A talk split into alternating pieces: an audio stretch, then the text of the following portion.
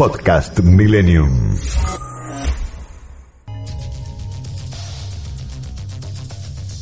Todos los martes de 0 a 1, Millennium presenta a Florencia Gallo en La Búsqueda.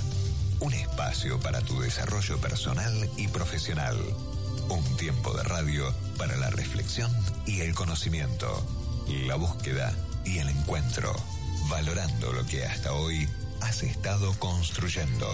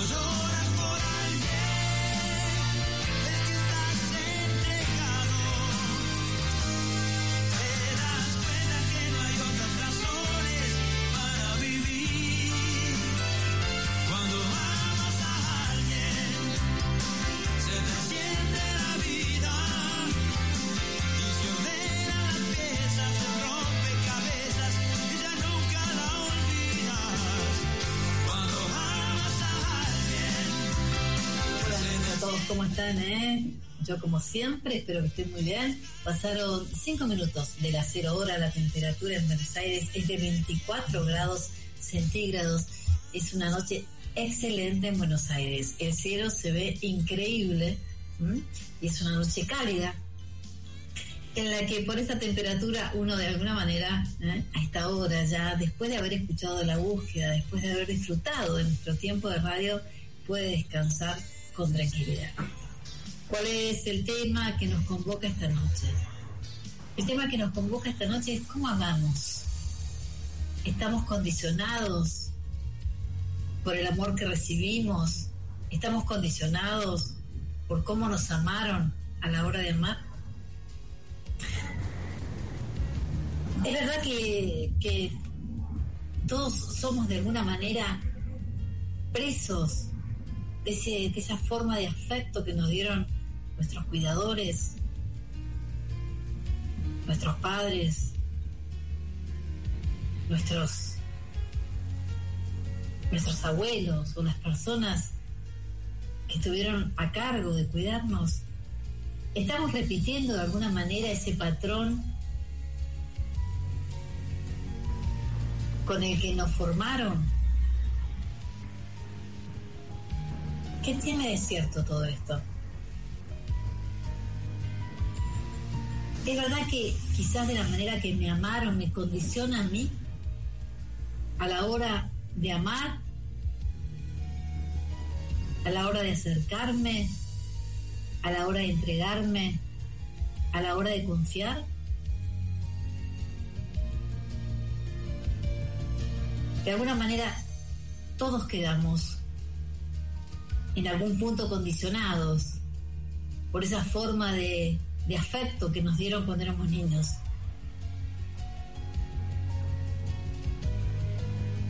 Y creo que esta, esta, esta situación primaria es lo que a lo largo de la vida quizás o no repetimos. El ser humano de alguna forma eh, florece y se desarrolla de manera de la mejor manera. ¿eh? Cuando quizás recibió en su infancia un buen trato, cariño, cuando lo validaron, cuando lo confirmaron. Todas estas cosas que desarrollan en uno seguridad. Pero bueno, en definitiva, este es el tema que vamos a compartir con todos ustedes esta noche. Muchísimas gracias, Emanuel Montero, como siempre, está del otro lado y hace posible este encuentro en el aire entre nosotros y con nuestros invitados, como siempre. En unos minutos más, en unos segundos más, ya voy a presentar a nuestro invitado esta noche con quien vamos a compartir este tema, vamos a charlar, vamos a dialogar.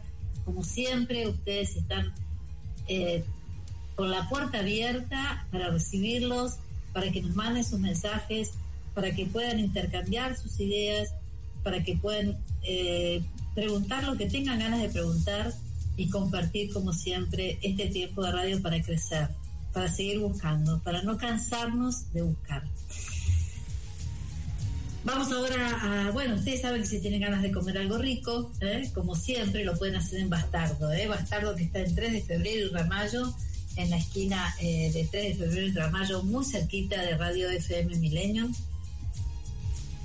Si quieren hacer un pedido, eh, lo pueden hacer takeaway al 11 22 57 51 01. Eh, pueden hacer takeaway, llaman, piden lo que quieran y van y lo buscan.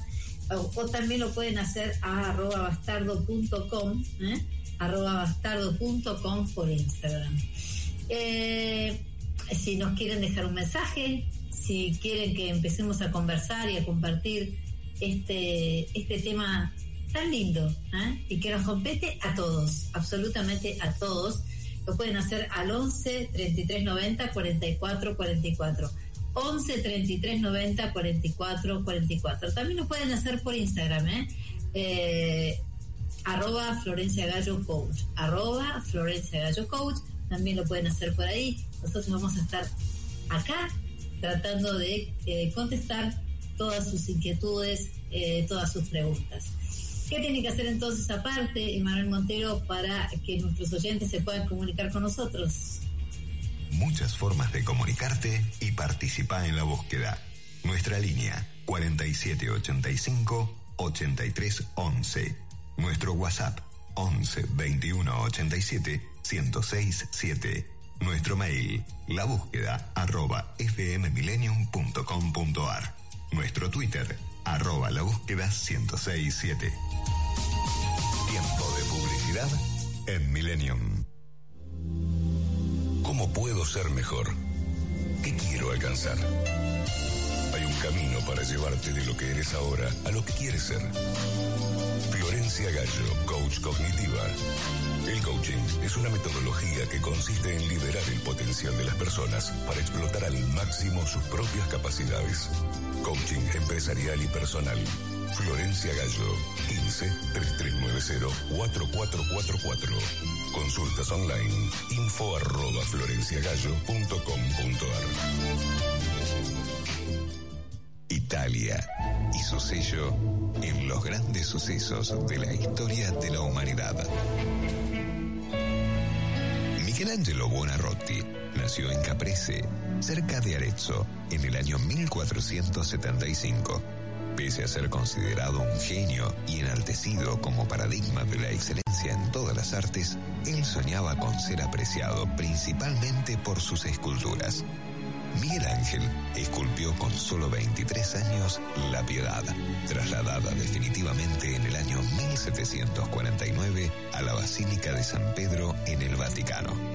Con esta obra, cargada de simbolismo y divinidad que demuestra el sentir cristiano, el artista consigue alcanzar la perfección en todos los aspectos artísticos y se nutre de inspiración a lo largo de toda su vida. En la piedad, el rostro de la Virgen María, lejos de mostrar sufrimiento, se descubre pleno de armonía, juventud y belleza, mientras descansa sobre ella el cuerpo sereno y hermoso de su Hijo Jesús, al que mira con profunda serenidad y amor de madre. Cuenta la leyenda que cuando el Papa le preguntó cómo había conseguido esculpir una obra tan perfecta, Miguel Ángel respondió, la imagen ya se hallaba en el interior del bloque de mármol. Lo que yo sencillamente debía hacer con mi cincel era quitar las partes que sobraban para que esta obra saliera a la luz. Por demostrar que era posible manifestar la belleza y los sentimientos más puros a través de la escultura, Miguel Ángel demostró que necesitaba pasión. Alfa Romeo. Pasión por los autos. Fin de espacio publicitario. La búsqueda, un espacio de radio para tu desarrollo personal y profesional.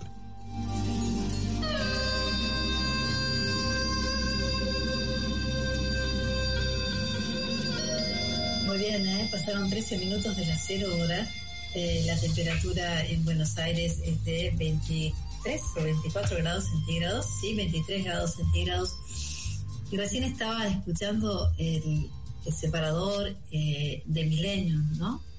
Este, la publicidad de, de, de esta marca de autos, Ferrari.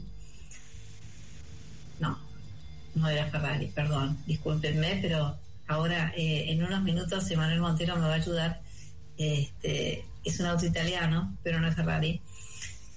Y escuchaba lo que decía eh, Miguel Ángel cuando eh, le contestaba entonces al Papa sobre la escultura tan maravillosa que había hecho de la piedad. Y él le dice que ya estaba adentro de ese bloque, adentro de esa piedra. Y no sé por qué me imaginé eh, cada uno de nosotros, cada uno de los que esta noche estamos convocados y estamos compartiendo este programa,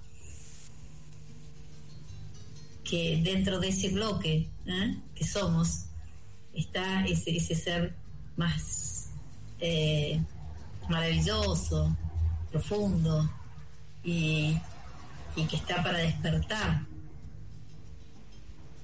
la belleza de, del estar vivos y de todas las eh, condiciones y capacidades que tenemos para poder ir cincelando entonces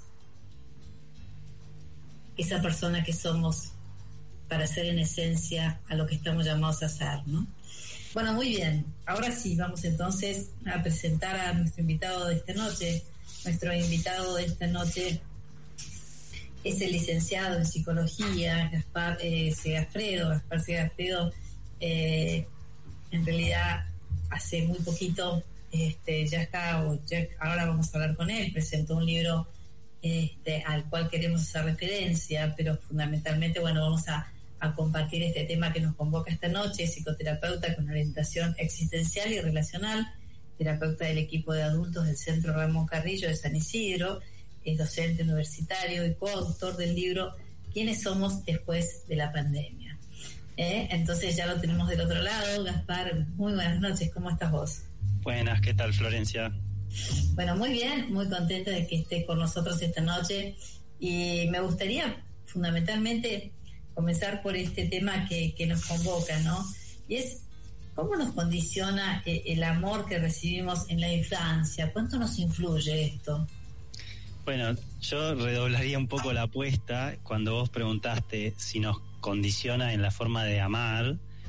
Yo diría que está relacionado con la forma de vincularnos con el mundo, no solo con, con los demás en el amor, digamos, con el mundo, con los demás y con uno mismo también, porque en base a, a, esa, a ese afecto inicial, eh, la persona tiene la capacidad de, de construir confianza, de, de, reconocerse a sí misma. Uh -huh. eh, de hecho, de alguna manera surge como persona a partir del sostén ¿no? de los cuidadores. Estamos hablando del bebé, ¿no? del niño, eh, que a partir de ese afecto, eh, de ese amor que, que, le dan los cuidadores, de ese sostén, eh, empieza a tener confianza y empieza a tener la capacidad de explorar el mundo, primero de, de explorar alrededor, pero principalmente de explorarse a sí mismo, ¿no? Y después de acercarse a los demás, de ir teniendo la capacidad de construir eh, relaciones con los demás que pasan de ser asimétricas al principio, ¿no? Con los padres eh, y de dependencia, de una dependencia necesaria, a eh, ser simétricas en, claro. en, en, cuanto a los vínculos que creo que te referías vos tal vez la, con la pregunta inicial. Seguro. ¿Y, ¿Y, cómo crees que esto nos condiciona esa forma que, que se, en la que sentimos el amor cuando éramos chicos? Porque hay veces que sentimos amor, hay veces que sentimos eh, perversidad, hay veces que sentimos situaciones que no son las, las, eh, las deseadas o las que eh, nos parecen nutritivas para el buen desarrollo. Uh -huh. ¿no? O sea, Sí. ¿cómo nos condiciona esto? Bueno, es como, o sea, como te decía, eh, hay muchos, hay pro- problemas serios cuando hay una gran carencia en ese sentido. Eh, cuando hay una carencia del sostén de los cuidadores, sea la madre, el padre o quien esté cuidando al niño.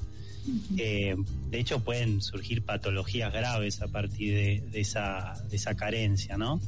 Y por otro lado, digamos, más allá de, de, digamos, casos extremos, eh, el, el- el patrón que se construye, el patrón, el patrón particular que se construye a partir de, ese ambiente en el, que, en el que uno se cría, de ese afecto que uno recibe, junto con también cosas que trae uno, ¿no?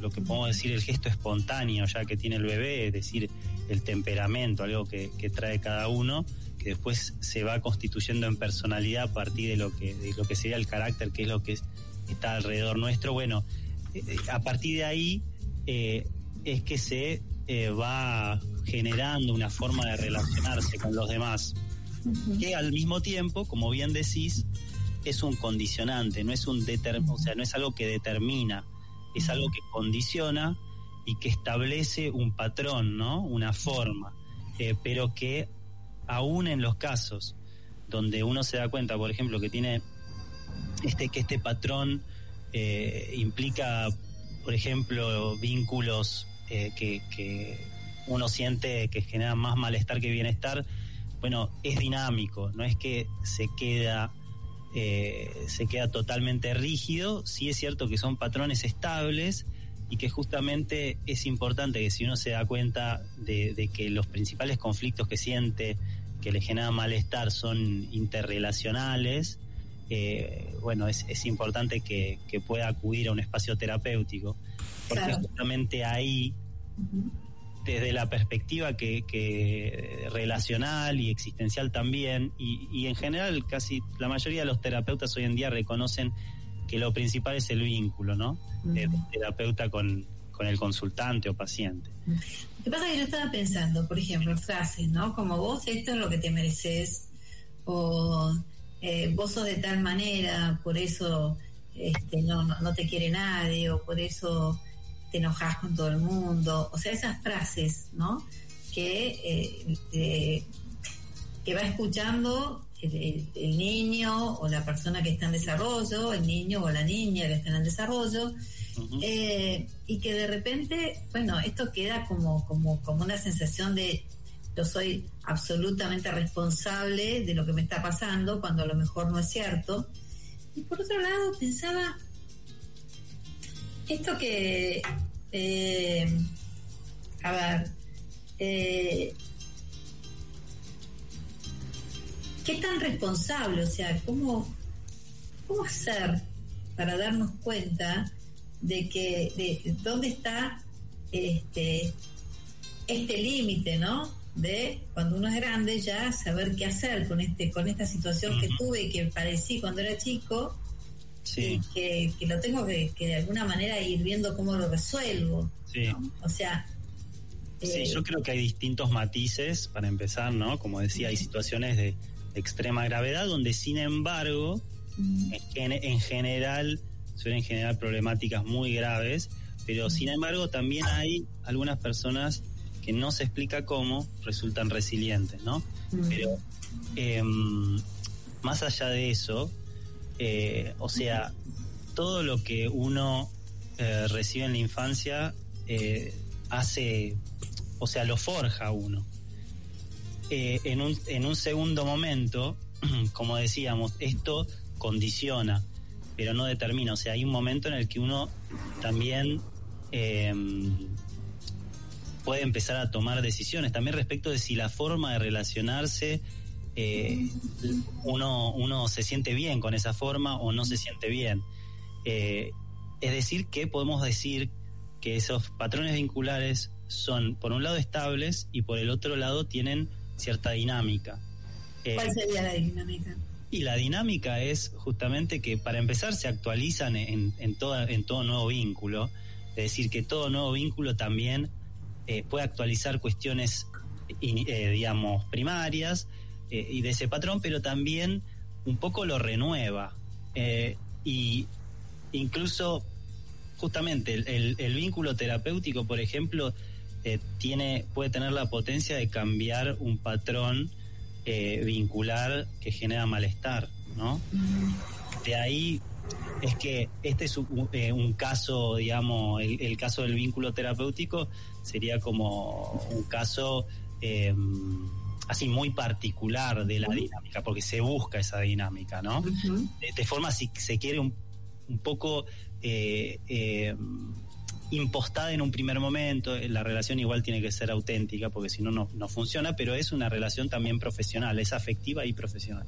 Pero incluso en los vínculos afectivos que no tienen que ver con un espacio terapéutico, también se puede dinamizar. Es decir, alguien que por ahí tiene un, un patrón vincular, algo inseguro, que donde que le cuesta encontrar confianza, bueno, si de repente en, eh, en un momento de la vida, eh, después de un tiempo de que probablemente repitió eh, relaciones eh, donde, donde ocurría nuevamente esta cuestión de desconfianza, de Claro. sentirse, Eso- etcétera, sí. Mm, eso es, ahí iba un poco, ¿no? O sea, a mí me gustaría saber, o sea, que compartamos con nuestros oyentes, cómo es este aspecto en el cual nosotros, eh, de alguna manera, repetimos esto, pero podemos eh, revertirlo, ¿no? Sí, Eh, vos estás planteando que a través de una terapia sería muy bueno eh, poder revertirlo y que hay posibilidades de revertirlo, ¿no es cierto? Pero. ¿cuáles serían los síntomas? Me lo vas a contestar después de la pausa. Los síntomas que nosotros tenemos, a los que tenemos que tener, estamos, tenemos que estar atentos ¿eh? para decir, momento, esto amerita que eh, la mayor concentración la ponga, o gran parte de mi concentración la ponga, en poder revertir esto que me está pasando a mí como persona a nivel humano y que esta persona es la que va a funcionar en todos los demás ámbitos de la vida que funciona más allá de un vínculo de afecto, ¿no es cierto? Ujú. ¿Ok? Pero, ¿te parece bien que me la contestes cuando volvamos de la pausa? Bueno, muy bien.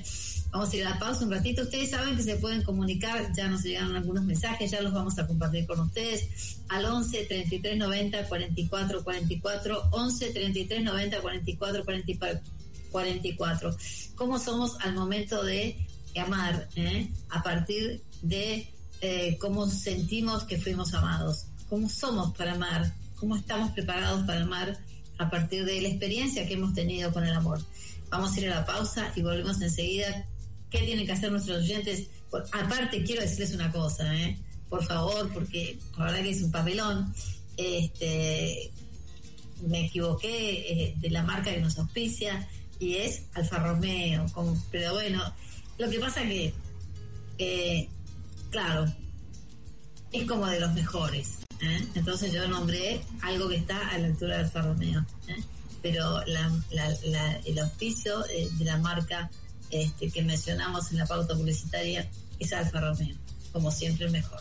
Vamos a la pausa y volvemos enseguida. Gracias. Should stay. I would only be in your way. So I'll go. But I know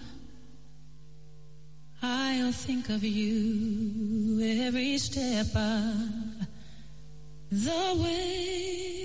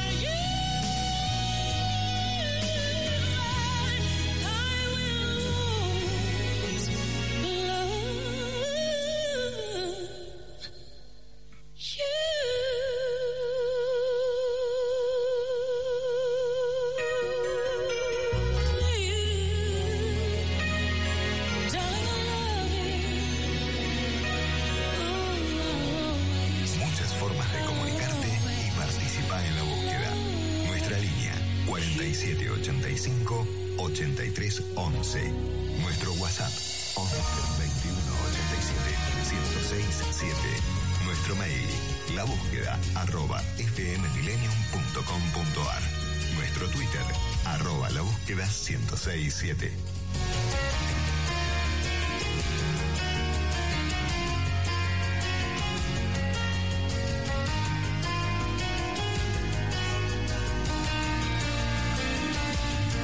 Muy bien, pasaron 31 minutos eh, de las 0 horas. La temperatura en Buenos Aires es de 23 grados centígrados.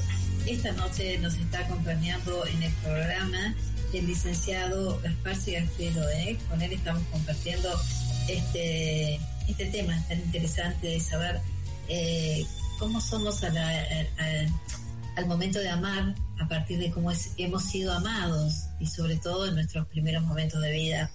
Nos dice Santiago de Saavedra, eh, la forma en que, en que nos amaron, en que me amaron, de niño, ¿realmente importa? Esto es lo que nos pregunta eh, Santiago de Saavedra. Le vamos a dar la palabra entonces a nuestro invitado esta noche, que es el licenciado este, Gaspar Segafredo. Gaspar, ¿le querés contestar a Santiago de Saavedra?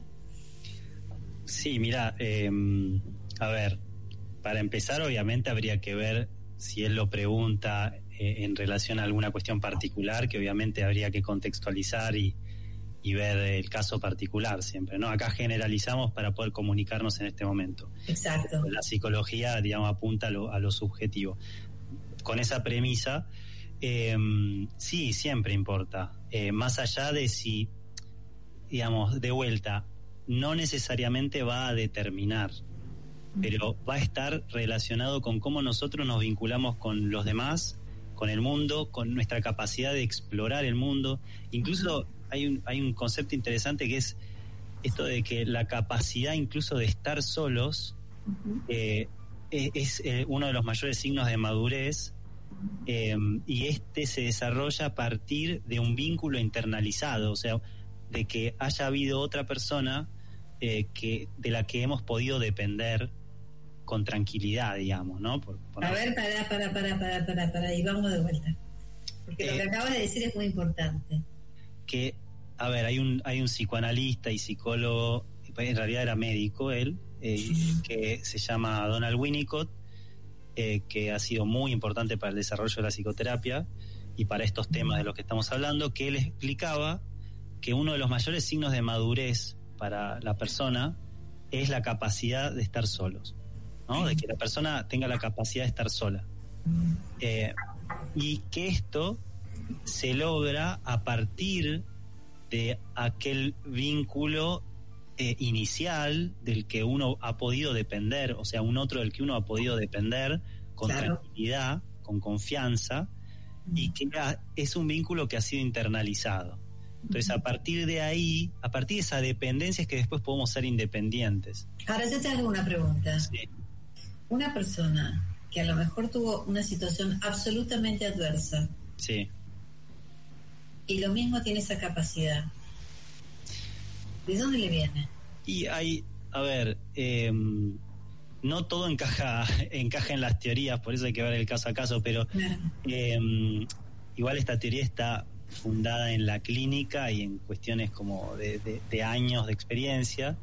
Eh, pero para empezar, no necesariamente es el cuidador que uno considera principal. Por ejemplo, la Claro. madre, el padre, tal vez mm, por el mismo motivo que sea, eh, Ahí sin está. pensar en si alguien tiene la culpa, no tiene la culpa, no han, no han podido sostener a ese niño, pero tal vez encuentra algún referente en, en otras personas. Puede ser incluso el padre de un amigo, el padre de una amiga que, que han sido La abuela de una amiga. eh, sí, sí, cualquier, digamos, cualquier persona adulta que, que ha podido eh, sostener a Claro, ese chico es muy importante lo que estás diciendo, porque quizás a lo mejor en este momento nos está escuchando gente que eh, quizás los cuidadores que tuvieron o eh, los padres o las personas que se encargaron de su cuidado no fueron buenas.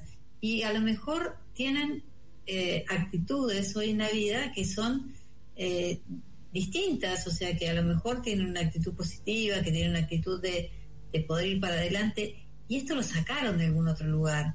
Está bueno eh, el dejar, eh, es como el clarificar un poquito esto y dejarlo bien claro en el, en el sentido de que eh, a veces cuando uno no tiene lo que quiere en el lugar deseado, Sí, ¿sí? lo, lo que necesitaría en el lugar deseado puede, Exacto. puede ocurrir en otros lugares e incluso hay veces que es inexplicable también en el contexto en el que alguien logra desarrollar esa, esa, esa madurez emocional que incluso es, pre- es previa a la cognitiva, ¿no? Eh, que es como la base, es la base de, del ser humano. E incluso ahí esto es importante para que podamos también eh, revalorizar el, el- ese, ese rol social, no solo, digamos, vincular con, con las personas que tenemos al lado de cuidar, al, eh, de cuidar a hijos, Eh, porque cuidando hijos uno está eh, y dándoles ese sostén, eh, o, o niños, ¿no? aunque no sean los hijos, eh, y dándoles ese sostén, ese afecto, lo que está haciendo es desarrollando la, la potencialidad humana, de, por ejemplo, de empatía y de justamente de amor de, esa- de ese, de ese ser que está creciendo, de ese pequeño ser humano, y si queremos, eh, es la base de, de cualquier sociedad humanista, por ejemplo. O sea que cuando hay personas que por ahí dicen, uy, ¿cómo ahora en este tiempo que estoy cuidando a mis hijos no puedo hacer nada? En realidad estás haciendo un montón. En realidad estás haciendo probablemente el uno de los mayores aportes a la sociedad y esto me parece fundamental decirlo ya que eh, tocamos el tema. Mm. Qué bueno lo que acabas de decir. ¿Por qué sería el mayor aporte a la sociedad? Y porque una sociedad eh, humanista donde el otro no es un medio ni es, un- ni es cosificado, sino que eh, las personas tengan la capacidad de empatizar, la capacidad de altruismo, eh, la capacidad de vincularse con un amor eh, no posesivo, sino con un amor genuino en relación al, al ser del otro, bueno, eh, precisa eso, ¿no? O sea, una, una sociedad de este tipo se logra a partir de, bueno, de dónde salen las personas que son así. Sí. Eh, y sale de, de algún de algún contexto amoroso salen o de alguna forma que han lo, que, ha- que han podido eh, desarrollar esa amorosidad en, en sí mismas bueno eso Claro que sí. Dice Dolores de Recoleta, eh, aunque las cosas no hayan salido como queríamos, ¿estamos a tiempo de construir vínculos emocionales eh, que nos hagan más felices? bueno eh, como decía digamos a nivel general eh, es importante saber que son dinámicas que los patrones vinculares son dinámicos. Y después, el, el tema de, digamos, que nos hagan felices, eh, entiendo hacia dónde va la pregunta, eh, pero, eh, a ver, la felicidad así como, como una cuestión constante no, no, no existe, eh, o por lo menos, no sé, yo no la conozco.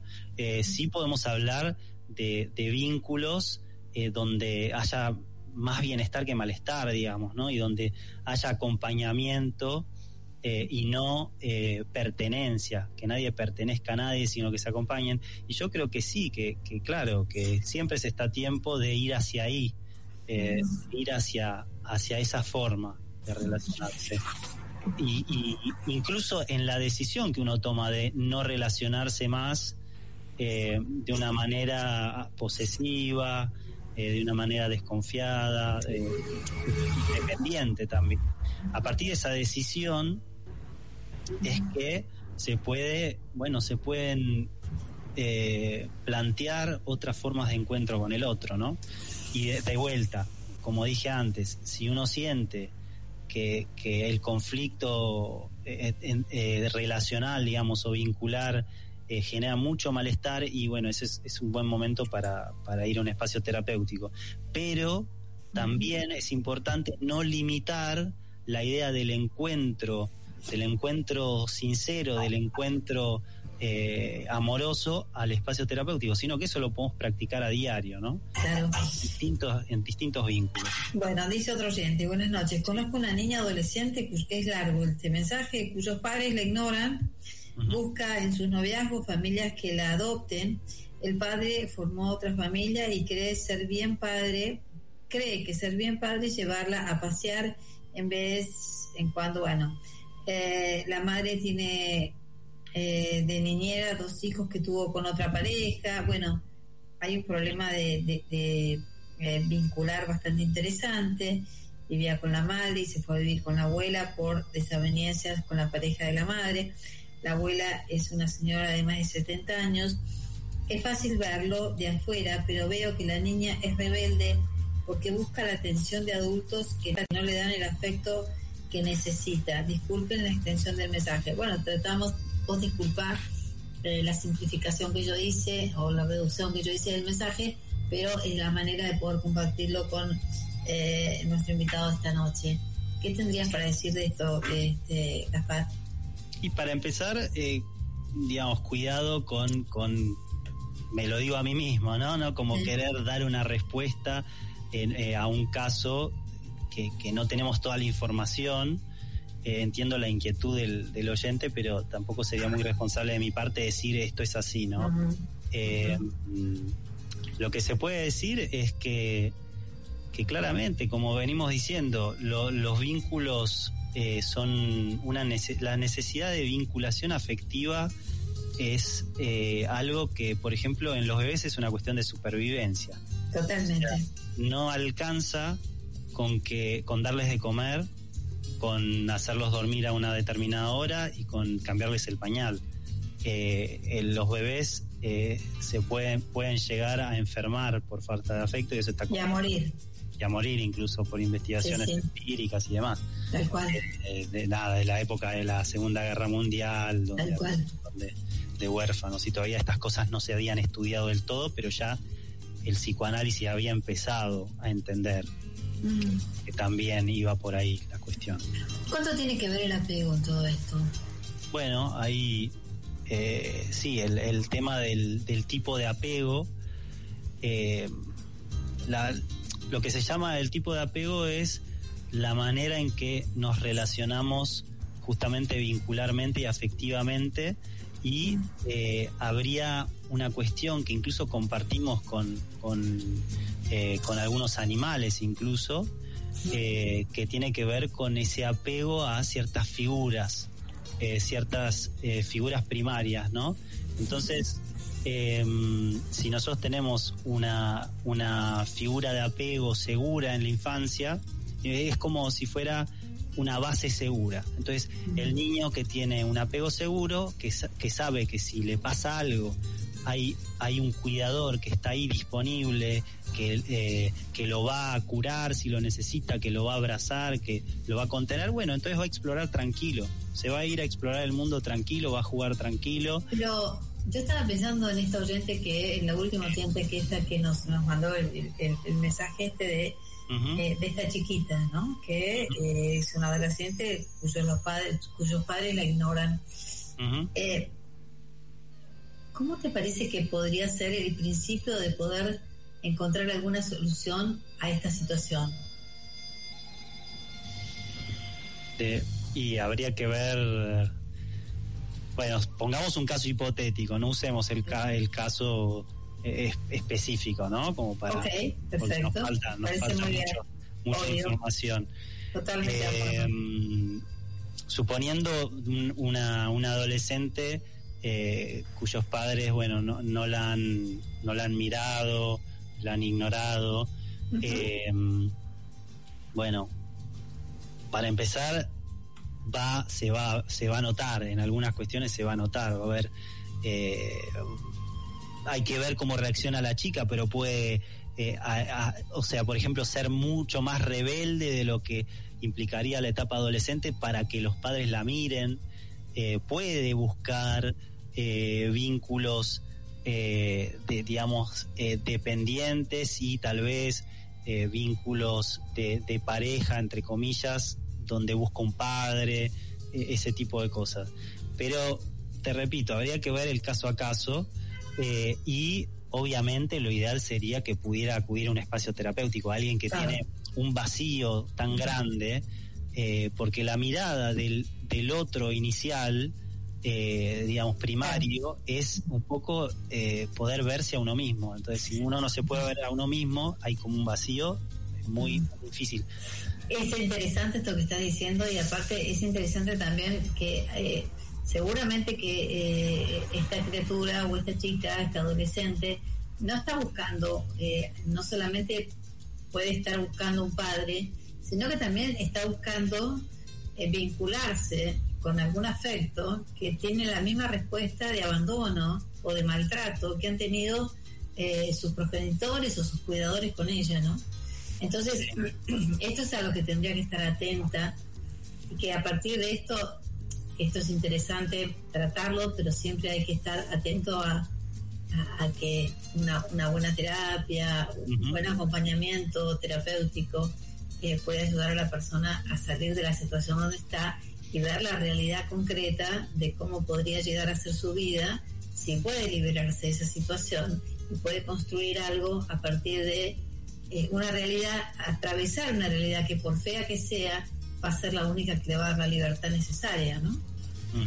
Sí, sí, sí, hay, hay situaciones de resiliencia increíble en la clínica también, uno se da cuenta. Eh, sí, de que hay, hay cuestiones cuestiones explicables por, por, por referentes de, eh, distintos a por ahí a los cuidadores principales y cuestiones inexplicables también, como te decía. Eh, pero sí, lo importante ahí es buscar, vin- digamos, encontrar la manera de o eh, espacio terapéutico o por lo menos vínculos eh, seguros y confiables aún fuera de- del hogar si es que en el hogar no están dadas esas condiciones, ¿no? Con toda seguridad.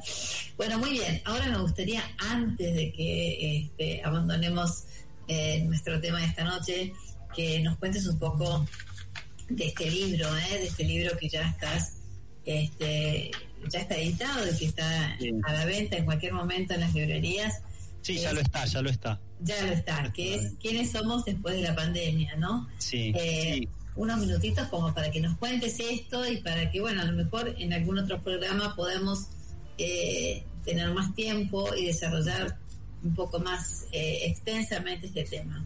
Bueno, retomando un poco el tema anterior, eh, el tema de los vínculos es muy importante en este libro porque lo que nos propusimos con Marian Durao, que es la, la otra autora, es, eh, bueno, pensar cómo eh, nos ha afectado a la subjetividad el contexto pandémico como crisis existencial, digamos, como corte en la vida cotidiana, en nuestros proyectos cotidianos, ¿no? Eh, y, y incluso a nivel individual y colectivo también.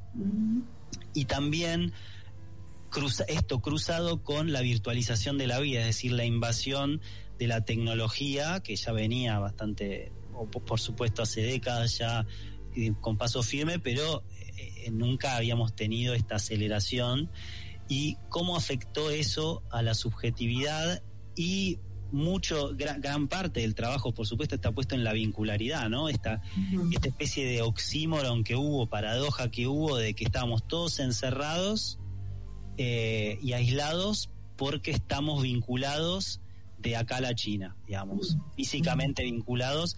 Y como tal vez es muy posible que los vínculos afectivos que antes dábamos por sentado, eh, de repente al no tenerlos eh, a disposición presencial, como no poder darse un abrazo con un amigo, con familiares queridos, incluso hay gente que, hay parejas que estuvieron separadas por un tiempo, bueno, como eso tal vez nos haya, podido ser un momento de claridad respecto a la importancia de, de nuestras relaciones eh, más profundas. ¿Qué te parece que fue lo que más claro quedó o que más claro estamos atravesando a partir de, esta experiencia? Y yo creo que, a ver, yo creo que en ese momento hubo una posibilidad de gran claridad en el sentido de eh, tanto de esto que estaba diciendo como de una gran crisis que se dio a nivel global y sincrónico como nunca en la historia de la humanidad, eh, una gran crisis existencial donde cada uno de nosotros, al eh, en- yo estoy hablando de la cuarentena estricta especialmente, ¿no? Y de toda la incertidumbre que implicaba eso, ahora es como en menores dosis todo esto que estoy diciendo, pero en el momento de cuarentena estricta y de que no teníamos idea qué iba a pasar, yo creo que... menores dosis, yo diría menores dosis con mayor capacidad de negación. Sí, también, también. Eh, sí, se- y se vuelve crónico aparte, entonces es un serio problema en salud mental. Pero yendo a ese momento, eh, la crisis existencial que generó, eh, de alguna forma hizo que pudiéramos reflexionar hacia adentro, cada uno, o sea, qué, cómo estaba llevando la vida hasta ese momento y de repente porque se cortó, cuando se corta el, como el, el automatismo cotidiano, bueno, es, es un momento tanto de riesgo, de, de, de- de malestar, como también de claridad, de claridad en ver que nuestra existencia no está predeterminada, de ver que no hay certezas interminables, que nos podemos morir, que es algo que nos olvidamos a diario, eh, de hecho que nos vamos a morir en algún momento todos nosotros. Que Y quiere eso- decir entonces que nos olvidamos del tiempo, que es lo más Claro. importante que tenemos. Exacto, y nos olvidamos de que lo que de vivir en coherencia con, con lo que realmente valoramos es fundamental. Esa es la, la parte vital de ser conscientes de la propia mortalidad. Y hay una cosa muy importante, ¿no? Por eso sugiero que, eh, si bien a mí no me gusta decir una cosa por otra, estoy empecé a leer tu libro este, y lo tengo que terminar. La realidad es que esta pandemia, una de las cosas más fuertes que más fuertes que nos dejó y que tenemos y que no se fue, está y no se va a ir, es que el planeta está conectado. Exacto. ¿no? Sí. Esto es algo que está clarísimo y que si nosotros no nos damos cuenta de esto y queremos ahora, ¿no? En, en la minoridad, cuando aminora entonces el virus o el contagio, entonces salimos como que nada pasó.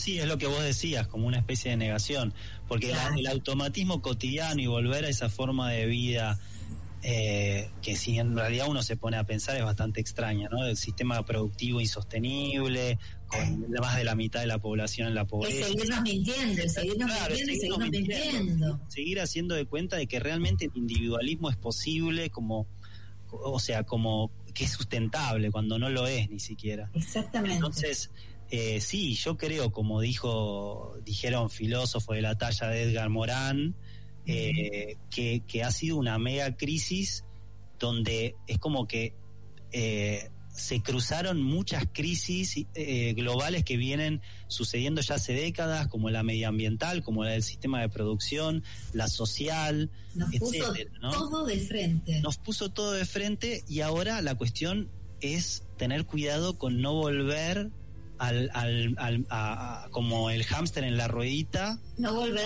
a, no volver a la ruedita ahí. El tiempo y la producción. Como Tiempo y si fuera- producción, tiempo y Claro, producción. como si fuera que, que esto es interminable y que y que no estamos conectados, ¿no? Es, esa es una gran mentira, pensar eso. Porque quizás a veces cuando existen estas grandes diferencias y estas, esos, estos extremos de realidades son donde en definitiva en algún momento determinado se produce la gran crisis, ¿no? Y el gran quiebre. Y ahí Sí, es como una especie de sobredosis en el caso de alguien con una dependencia severa, digamos, que es como un posible momento de claridad. Lo que pasa es que no está asegurado, porque nosotros podemos volver, podemos volver a, a ser dependientes de este sistema insostenible si no, no, si no tomamos una decisión, porque la crisis esta de la pandemia nos obligó a reflexionar. Ahora, que tomemos una decisión va a implicar cierta voluntad y cierta conciencia, no, no vamos a estar obligados a tomar esa decisión.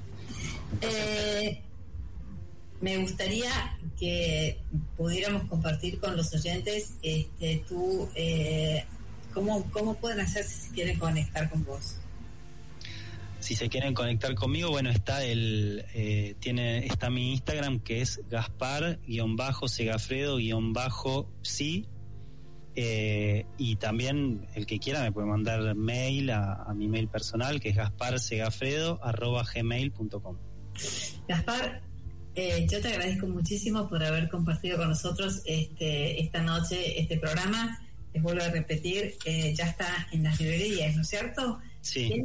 ¿Quién- ¿Quiénes somos después de la pandemia? Este libro lo escribió eh, nuestro invitado esta noche, Gaspar Cigarfredo, con Marian Durao. ¿eh? Marian Durao es eh, este, otra colaboradora y otra eh, Y es colega, psicóloga. y otra colega, exactamente. Y, uh, Ok. buena terapeuta también. Eh, entonces, eh, acá está el- la, la editorial que lo este, que lo imprimió es Acadia. ¿Eh? Acadia es la editorial que lo imprimió. Eh, bueno, muchísimas Bueno, gracias Muchas por gracias haber a vos, Florencia. no, por supuesto, gracias a vos antes que nada. Y en algún otro momento ya nos vamos a volver a encontrar y vamos a, a poder hablar un poquito más de todos estos temas tan interesantes. Porque yo lo que, lo que creo es que como nosotros tenemos eh, inyectado en nuestra mente y en nuestras emociones y en nuestro ser el tema del reloj, ¿no? La cosa que pasa el tiempo y entonces el tiempo es acción. El tiempo es también eh, mirar la realidad, porque lo, lo que lo que se nos presenta hoy es lo que lo que tenemos que aceptar para poder transformar, ¿no? Y creo que tu libro eh, de alguna manera nos está trayendo un mensaje de decir eh, que nos está diciendo, mejor dicho, esta es una realidad y esta te- realidad que tenemos frente a los ojos, de la única manera que este, podemos eh, transformarla es aceptándola, ¿no? Eh, y no hacer que acá no pasó nada porque, bueno, vino la vacuna y, y fue la solución. Acá pasó algo muy importante, saber que todos estamos conectados, que lo que pasa hoy acá en la Argentina puede pasar en el lugar más recóndito del planeta. Y eso puede, puede hacer que todos de alguna manera estemos conectados para bien o para mal. Pero somos Sí. nosotros los que nos tenemos que hacer cargo de esto, ¿no? Tal cual, sí, la vincularidad, digamos que la podemos negar o, o reconocer, pero está. Hay que, Totalmente. hay que ver qué hacemos con eso, pero está. Con toda seguridad. Bueno, muy bien. Eh, licenciado Gaspar eh, Segafredo, muchísimas gracias, eh, Gracias. Gaspar, por esta noche y esta compartida. Y nos volvemos a encontrar en cualquier otro momento eh, en el aire de, de Millennium, ¿sí? Muchas gracias. Gracias a vos, que estés bien. Buenas noches. Vamos a ir a la pausa, vamos a escuchar este, este, este tema que nos va a hacer escuchar Emanuel Montero, que es mágico. Y después volvemos ya para despedirnos de esta noche. ¿está? Gracias.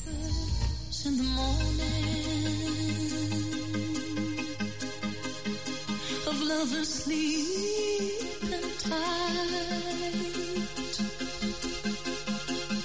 rolling by like thunder now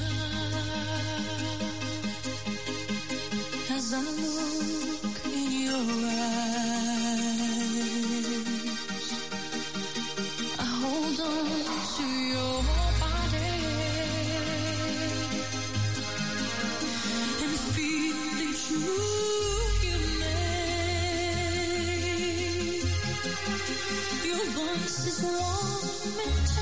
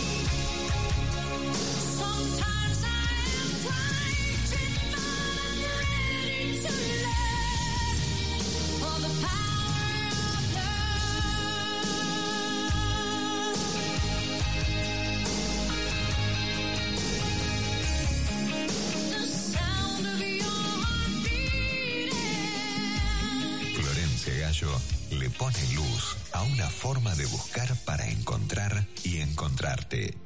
La búsqueda, lo que nos lleva hoy al mañana que queremos.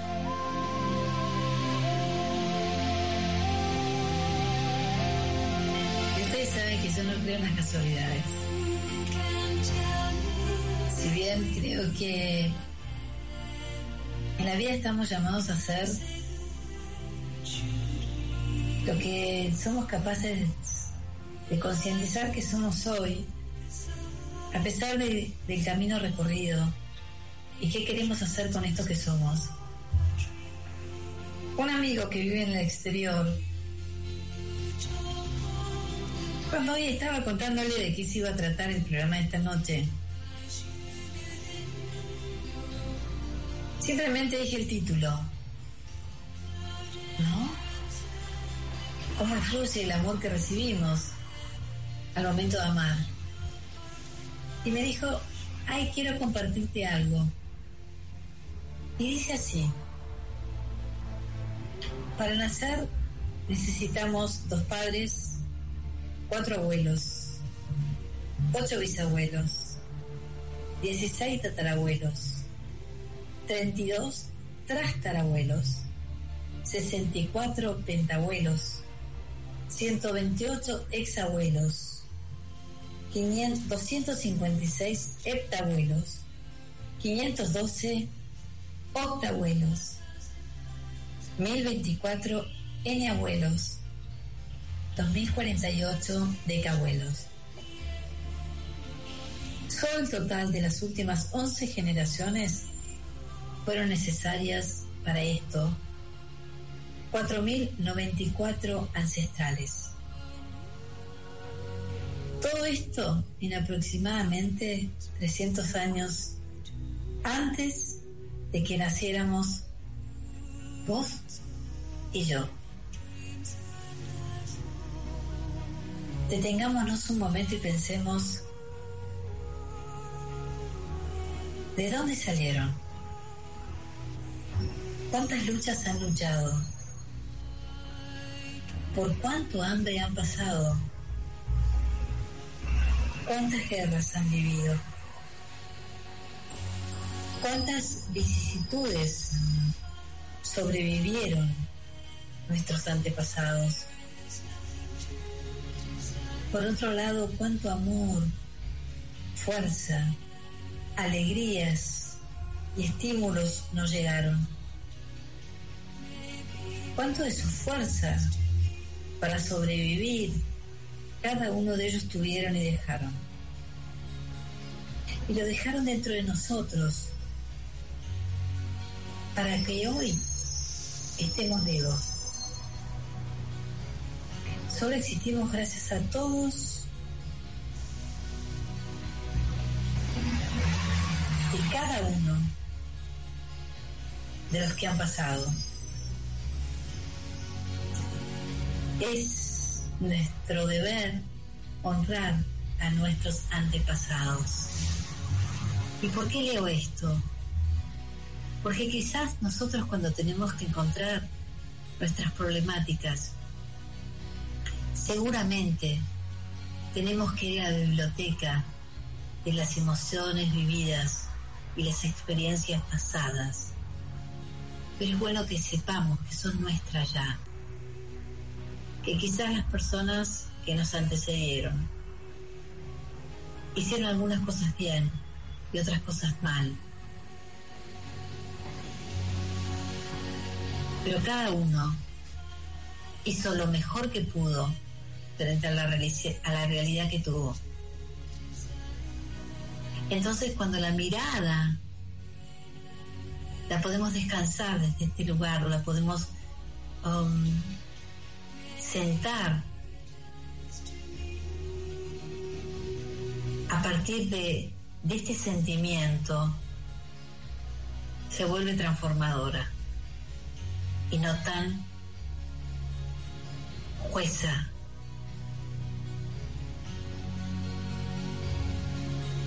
Quizás se vuelve un poco más amorosa. Bueno, yo espero que ustedes hayan eh, disfrutado tanto el programa como lo disfruté yo. Y, y bueno, como siempre, ¿eh? nos volvemos a encontrar el próximo martes a la medianoche, a las 24 horas, por FM Millennium, en la 106.7. Eh, esto es la búsqueda. Yo soy Florencia Gallo y como siempre, muchas gracias Emanuel Montero por estar ahí del otro lado haciendo que este programa se haga realidad con tu operación técnica. Gracias, que estén bien. Nos volvemos a encontrar el próximo martes. Chao, gracias. Podcast Millennium.